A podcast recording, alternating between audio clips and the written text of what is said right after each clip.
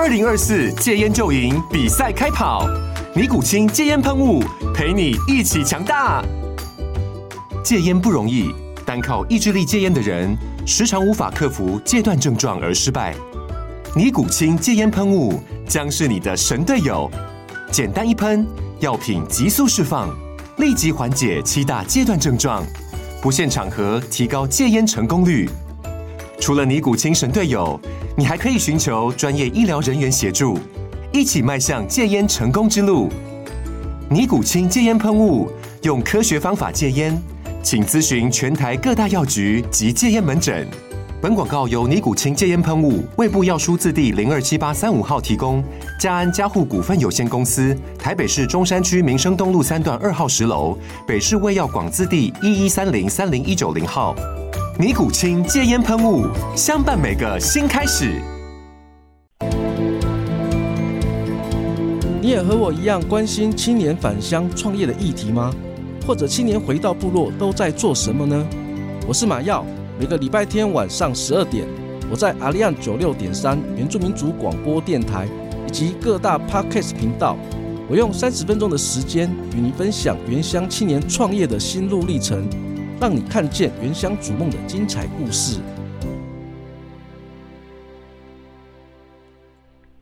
您现在收听的是阿利安九六点三原住民族广播电台，欢迎收听青年返乡。Are you ready？大家好，我是节目主持人马耀及马耀嘎姑。今天我们特别邀请到了一位来自花莲马太鞍部落的纪录片导演李信哈鲁卫。导演正目前呢正在拍摄一部有关于花莲县马太鞍部落的纪录片《当雨水再次降下》。马乌拉哈扎这部纪录片的制作不仅代表着一群充满热情的青年团队为部落所做的努力，更是对族群文化的贡献。他们透过深入的田野调查、文献资料的收集和部落耆老的访谈，将部落的故事和文化传承在荧幕上。这部纪录片的名字《当雨水再次降下》，马欧拉哈扎，象征着部落进入到新时代的意义，也代表着部落的转变和发展。在今天的节目中呢，我们有幸邀请到纪录片的导演李信哈鲁卫，他将跟我们分享纪录片的制作过程，以及部落的互动，以及他们所见所闻的故事。现在就来让我们欢迎纪录片导演李信哈鲁卫。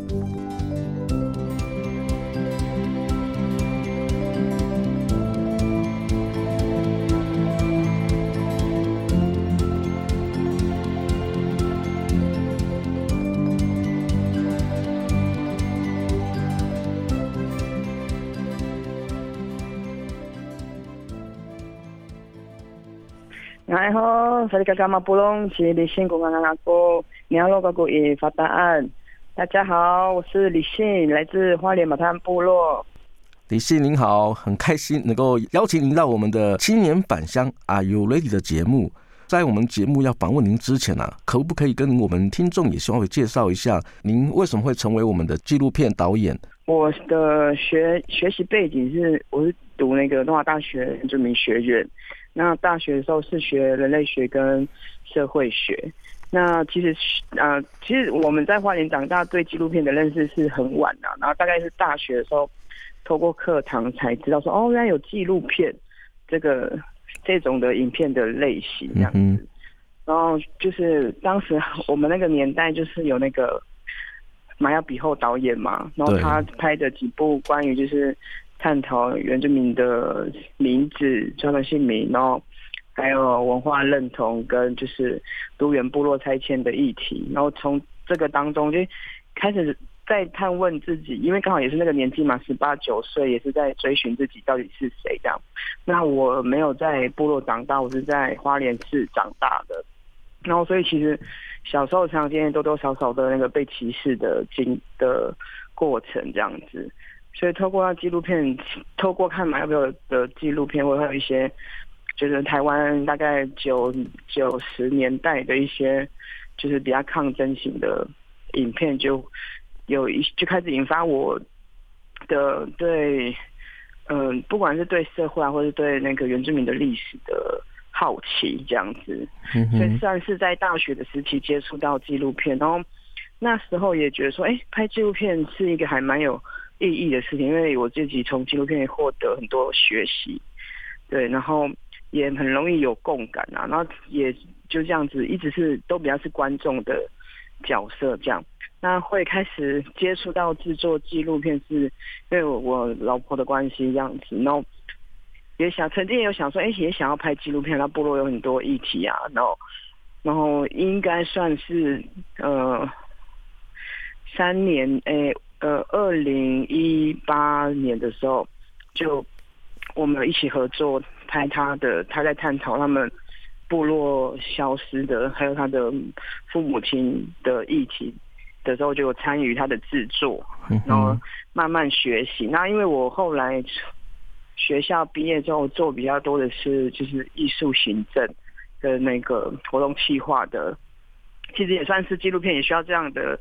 的工作类的工作类型啊。对，所以就这样子慢慢的从比较是呃外纪录片的企划，然后再慢慢的接触到制制作这样子。对，然后。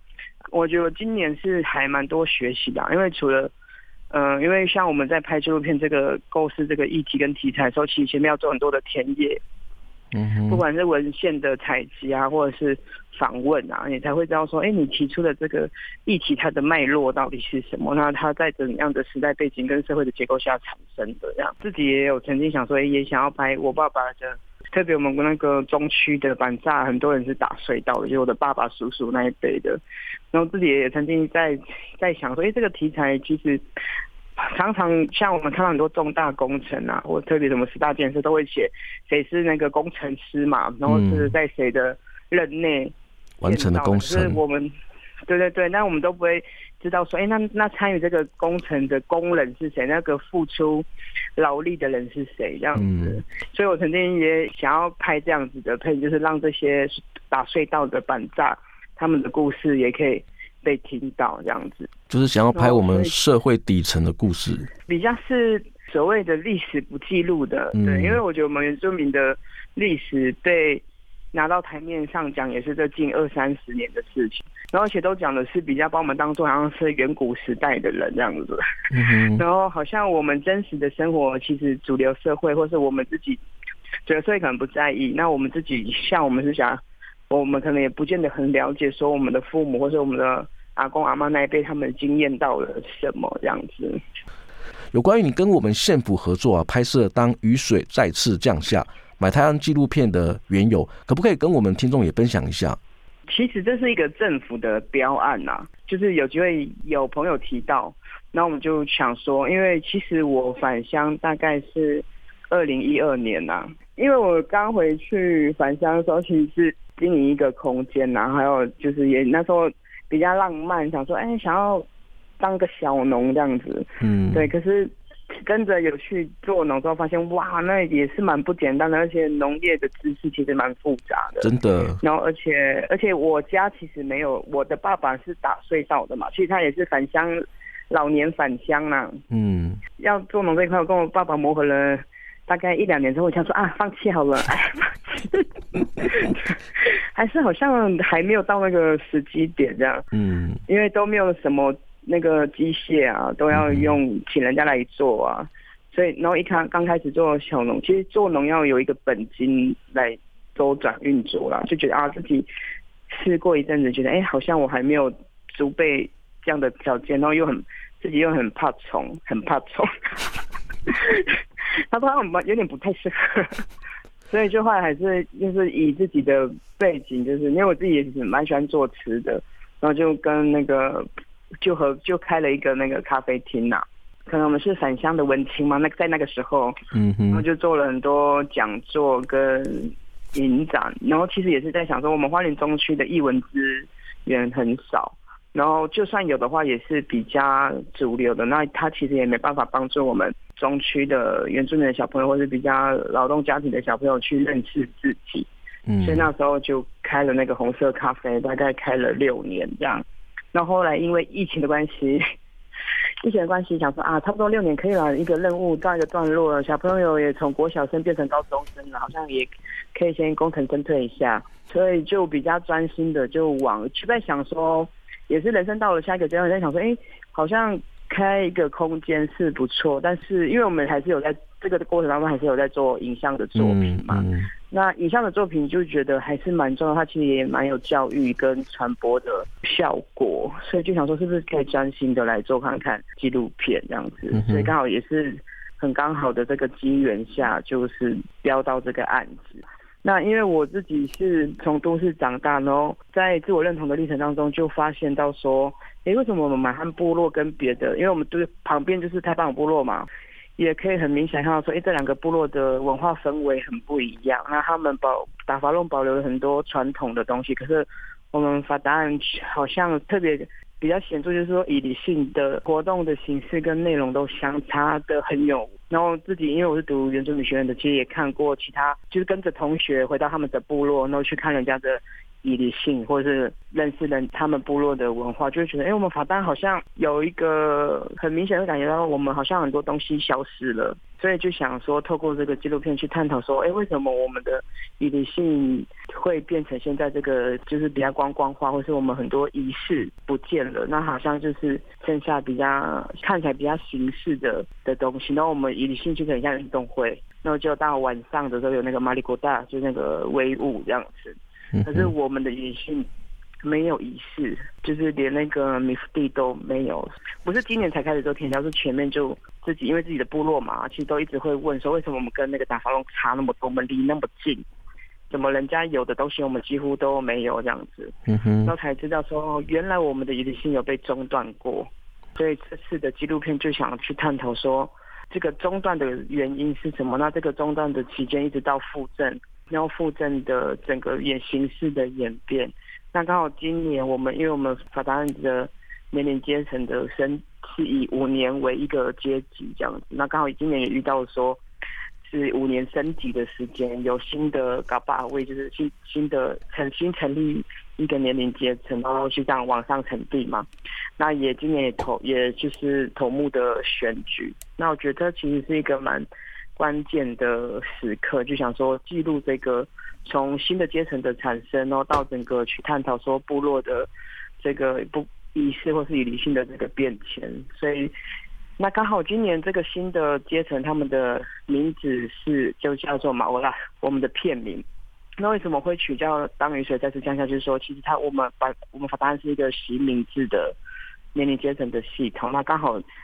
这个新的阶层，他就等于他继承了这个上一个世上一个，他们大概相距八十岁吧。这个上一个世世纪的的这个名字，那也是盼望说，其实现在年轻人对自己的文化的追寻，或是文化的认同，因为在过去联运的努力下，其实比我们小时候多了很多学习认识自己的机会，那社会也稍微的比较进步一点了。就是盼望说，在他们的身上，我可以看得到说文化的重新的复振，或者是原住民的权益可以再往前这样子。嗯哼，我相信，刚听众朋友对于伊犁性他可能不是很清楚。还有，刚刚你也有提到马里嘎巴阿马里哥大，可不可以也跟我们的听众也稍微解释一下？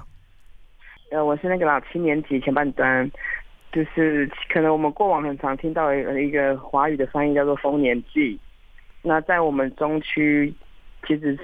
叫做以理性。那像是北花莲可能叫马拉里蒂，或是也有用马里古大，就是马里古大就是那个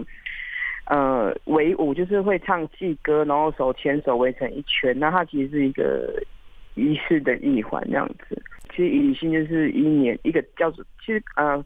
统称可以叫做年祭啦。那它其实里面是非常多个祭仪结合而成的。那对阿美族来说，它其实比很像我们的一个新的一年的结束，以理性结束之后就是迎接新年来这样子。那它其实同时有，不论是祭祀祖先啊，然后还有就是操练年龄阶层的的功能，然后也有就是呃感谢今年的收获，然后还有就是部落的一整个团聚，它就是一个蛮多富含多重意义的一个大的仪式。嗯哼，嗯，然后马里古大就是其中的一个。用歌舞、用祭歌的方式来跟祖先连接的行动，这样子。嗯哼，嗯。那其实，在我拍摄这个纪录片目前，因为我们大概这个季拍摄的工作期大概是五月份就开始了，这样。那其实比较大的发现是，这个以灵性被中断了二十八年，对我们部落真的是影响很大。所以我们在问大概六七十岁的马杜阿塞啊，说到以离性是什么意思？为什么会要以离性？其实他们没有办法讲得很完整。可是如果我们到打法弄啊去问的话，他们的老人家可以很娓娓很很很可以娓娓道来这样子，嗯、对娓娓道来。然后我们的很像就是嗯。好像有的人知道其中一个一个是一个意涵，那可能在访问人他也知道其中一个意涵，可是他没有办法把整个以灵性的完整的东西讲出来。然后这个其实是我在这个拍摄当中一个很大的，也不是也是有心理建建设，就是啊，我因为我们部落就是中断了，所以其实也有很有可能是真的没有一个人可以很很完整的，就是目前的访谈下就是。目前还没有遇到说哪一个老人家可以很完整的谈，当然后面还有安排其他像是头目啊，或者再更老一点八十岁的老人，或许他们可以讲的更多这样。那我们部落其实访谈到现，第二就是我资料收集整理到现在，其实当时会被中断，除了是因为政治嗯、呃、交替，就是然后再加上其实很重要的是就是西方宗教的传入。然后禁止，就是他们认为，就是我们做我们的仪式啊，我们的传统信仰以及信是迷信这样子。嗯，对，所以就是蛮全面性的一个禁禁止风。对，然后这个其实就是演，其实我们在谈这个议题的时候，都还要有时候会要稍微绕一下这样子，因为那个时候我像今天去访问这个老人家啊，我知道他是长老。长老教会的，因为我们在我们部落长老教会是比较反对的，是反对的的教派然后。那天主教相对来说，他比较宽容一点这样子，然后就会在面就是在谈论到，哎，为什么一定性会被中断的这个题目的问题的时候，都还要想办法稍微绕一下，嗯，才可以让他们比较愿意谈这样子。那我们拍纪录片某种程度也是要在制作过过程当中也是要。要尽量多能够录拍到不同意见的这样子，当然我们不是要去做什么平衡的报道，因为本来纪录片本身它就是有一个议题的设定，我们不是新闻，我们是有有观点的在谈这件事情这样子，但因为是部落嘛，这个片子是讲整个部落的历史文化的变迁，也不可能说很很冲撞啦，还是要给大家一点那个，因为未来还是要。还是一个部落的人，对，嗯、但是要怎么样把它点出来？这个议题就是要花一点时间处理样子。嗯，但目前是还在拍摄过程当中，是还没有很激烈的冲突啊。只是这个议题本身是很很激烈的这个议题。嗯哼，相信应该。应该也是啊，因为中断了一段时间，一定有它中断的理由跟道理。嗯，那这个过程你在拍摄这这部纪录片呢，其实也是某种程度也是一种寻根的这样一个角度去探讨自己的部落议题。嗯，对，就是还想分享一个小故事，就是那时候念书嘛，就是大家不管各个不不管是板萨还是其他族群，都会讲到他们的起源神话嘛。嗯，然后我那时候就。有一个就是一年级大学一年级的时候就想说，哎，我现在从来没有听过我们马太部落的起源神话是什么样子。然后但是学校的文献就会教说，哦，我们阿美族是从那个吉兰阿善，就是我们的祖先是拿告跟石蜡这样子。那我就回家的时候就跟我爸爸说，哎，我你知道吗，爸爸，我们阿美族的祖先是拿高跟石蜡，那我们是从吉兰阿善下来的。我爸爸就说又不是。然后那时候还没有很认真去追究，然后就在。比较后来这几年的时候，哦，才去再问到说，哦，原来我们法丹有自己的圣山，我们有自己的起源神话。那可是这是在在更，其实我读大学的这个时的期间是没有机会听到的。然后甚至那时候在部落做一些访问的时候，老人家也比较不会提，所以我觉得这个是我们法达案就是一个文化很严重的断层。然后其实也很想透过这个拍摄的的，不管是影片的制作，像我们现在有经营一个有经营 Facebook 的粉专跟 IG 嘛，那其实也想透过这样子传播的方式，让更多的年轻人或是娃娃可以知道。我们其实法达是有这样子的故事，有这样子的传说，只是过去没有好好的讲这样子，甚至是可能也是可以提醒我们的家长的老人家，可以重新回忆起说，哎，其实你们小时候或多或少有听过，只是在整个成长或是你在当家长的过程当中，你没有被鼓励去告诉你的小孩子，你你的部落的文化是什么，你的部落的历史是什么这样子，嗯哼。纪录片已经在如火如荼的在拍摄，在进行当中。那我相信你在拍这个纪录片呢，一定也有它背后的需要能够达成的目标。针对这部纪录片啊，你希望对于我们马太安部落，或者是说对我们原住民文化传承，你希望带来什么样的一个影响？可以跟我们听众也稍微分享一下吗？应该是我们在做这个纪录片，其实有一直有一个核心的目标啦，就是希望，就是应该说我们现在。能够经验到的历史文化其实是很，嗯、呃，很，嗯、呃，片段的吧。嗯，就是，当然这个是很真实的，就是每个部落有不同的发展的脉络。那我们本来不同部落就会经验到不同的文化，就是，比如说打法龙的小孩子，他们可能对我们来说，我们会觉得，哎、他们比较幸运，他们还有很多保存的东西。那可能法当的小孩子，呃。要花比较多的时间，那至少我们这部片可以可以让你花花少一点力气，你至少看我们这个纪录片，你可能可以知道一些事情，样子，那可以帮助你再去更认识自己。那也这是很重要的，就是希望说我们这个片是一个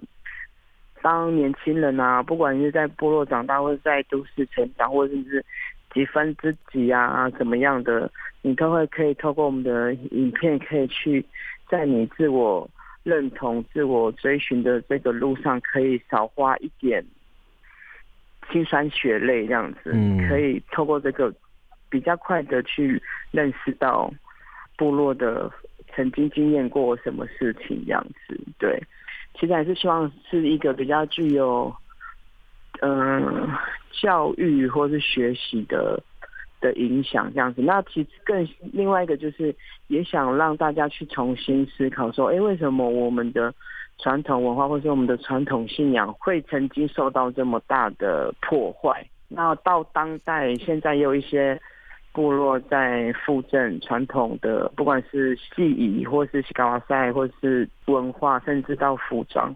那我们在这个复振的过程当中，我们怎样可以更多的细节，就是可以更勇敢的讲述说，对，我们现在就是要复振西嘎瓦赛的文化，或者是对，现在我们就是在找说以前老人家到底穿怎样的服装。那知道了这些过去的东西之后，然后但是你回到现在的生活，也可以去想说，那我们这个文化要继续发展，我们可以怎么样走下去？这样子。哇，这个纪录片很棒了，对他开始充满期待。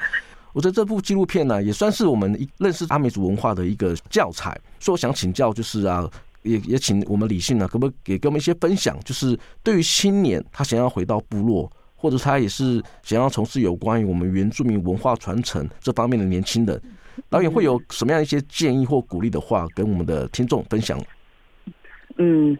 我不敢说什么建议啦，我只是觉得我的经验分享就是，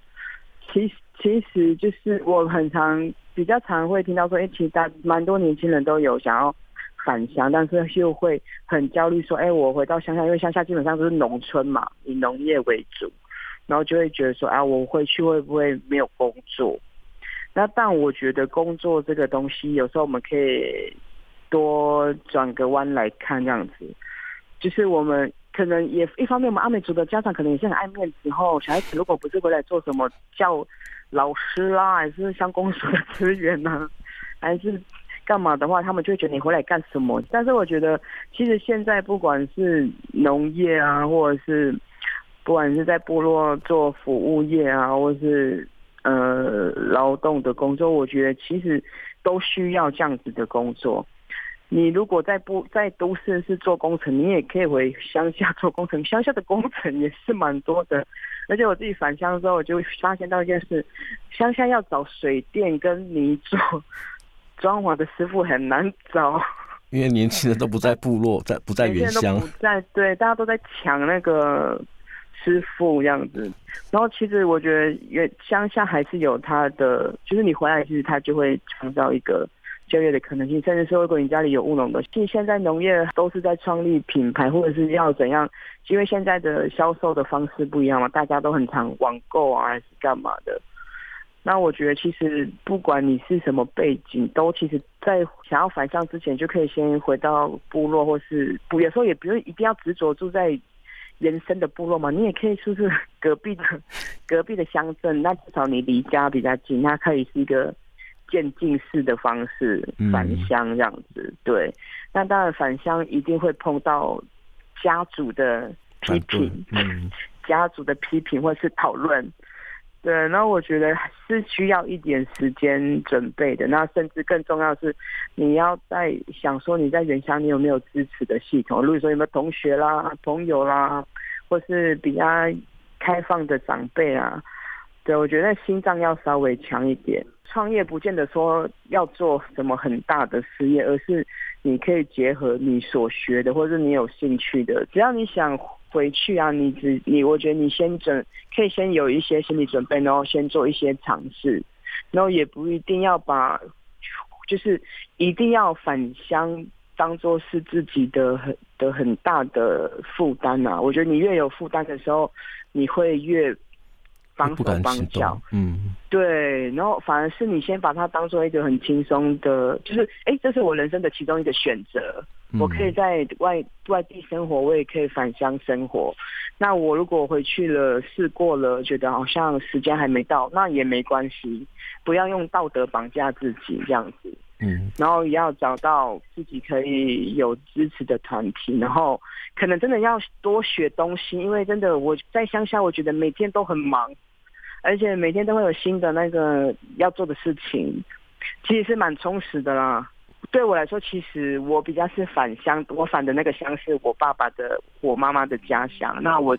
反而比较算是移居回到自己的部落，然后重新认识自己。更重要的是，我觉得其实我们可以在返乡这个一起可以多做串联，像是马耀是那个。玉林一九三线的嘛，那我们台九线的其实是很需要串联彼此认认识资源的这样子，不要让自己太孤单，该喝的时候还是要喝。好的，也谢谢我们李信导演的分享。这集呢，我们就先录到这里。如果你喜欢我们的节目，也欢迎您到各大 Podcast 频道按下订阅，或加入青年返乡 Are You Ready 的粉丝专业，按赞留言分享你的观点。再次感谢你的收听，我们下周见，拜拜，拜拜，阿拜。